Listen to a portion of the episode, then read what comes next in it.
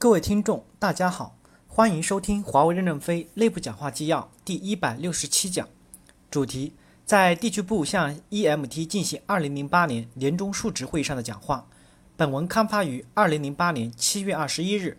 接上文第二部分，开放合作，构建共赢的生存体系。当我们一家独大的时候，就是我们的死亡之时。要成长成为友商的谦谦君子。我们要用谦谦君子的风度与世界合作，心胸有多宽，天下就有多大。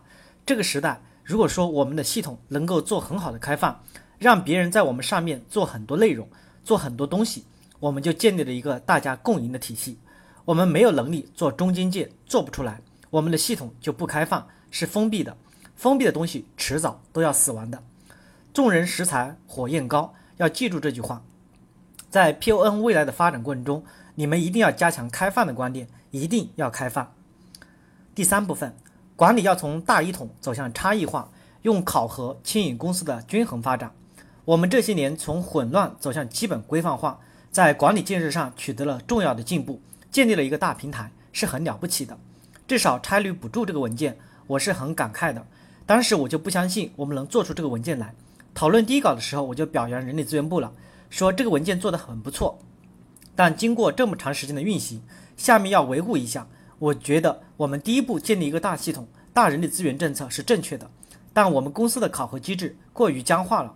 在下一步奖励改革的时候，我们还是要强调不同的产品、不同的地区部、不同的工作要有不同的奖励模式。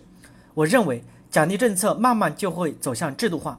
什么叫制度化呢？我把虚拟考核给你，按虚拟的计划统计来核算配置资源。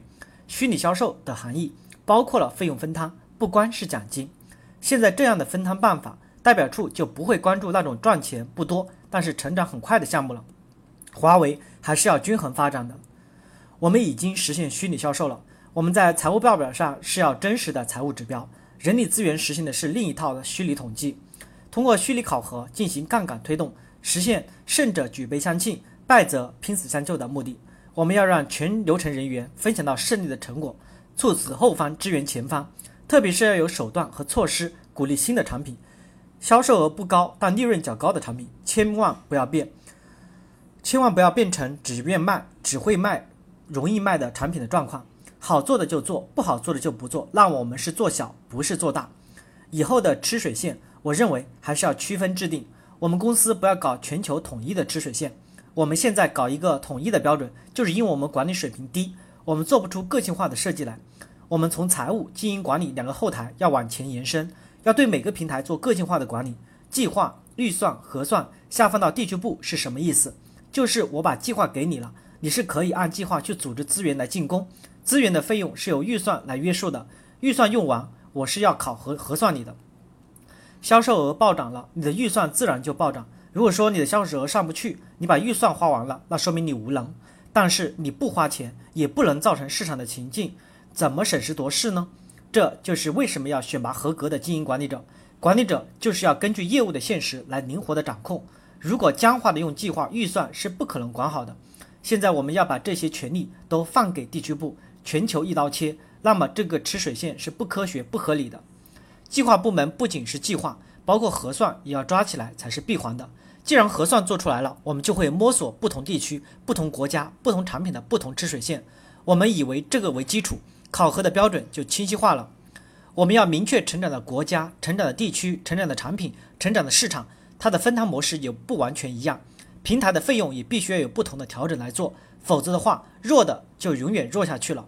计划和核算、预算部门一定要和人力资源系统联合，拿出可以牵引公司均衡发展的考核机制来。太僵化的分摊是会有问题的。第一步，能不能走到全公司有上中下三个吃水线？我们的人力资源考核计划体系变革还跟不上时代的变步伐，我还是觉得要变一下。计划是新导，要与人力资源沟通各种制度和方法出来。我们推行新的管理体系，授权下去后，一个是会使我们的工作效率大大提高；第二，切实落实我们公司是前方指挥后方。我们明确一下，战略问题是高层指挥基层，战术战役问题是前方指挥后方，后方要尽力的支持前方的需求。这是后方机关存在的唯一的必要条件，机关不能为前方服务，您这个机关是不必要设置的。战略问题由高层指挥，是因为战略往往要牺牲短期利益换取长期利益，这个牺牲也得在财务统计到受益者的财务报表中去，再要由高层投入保证。当我们是二十个计划单元推下去的时候，那公司的一级计划起什么作用呢？就是宏观调控，对预测计划的干预，对未来的建设基本能力的提升呢，是你这个计划引导的人事制度、干部编制跟随着都要介入进去。计划部门不仅仅是财务部门，计划是牵引整个公司前进的灯塔，是船头，是雷达。考核奖励机制是为了前进，计划系统要和人力资源系统去商量，要实现这个计划，人力资源机制应该如何牵引？我们在观念上要改变，计划代表的是全公司，可不是财务。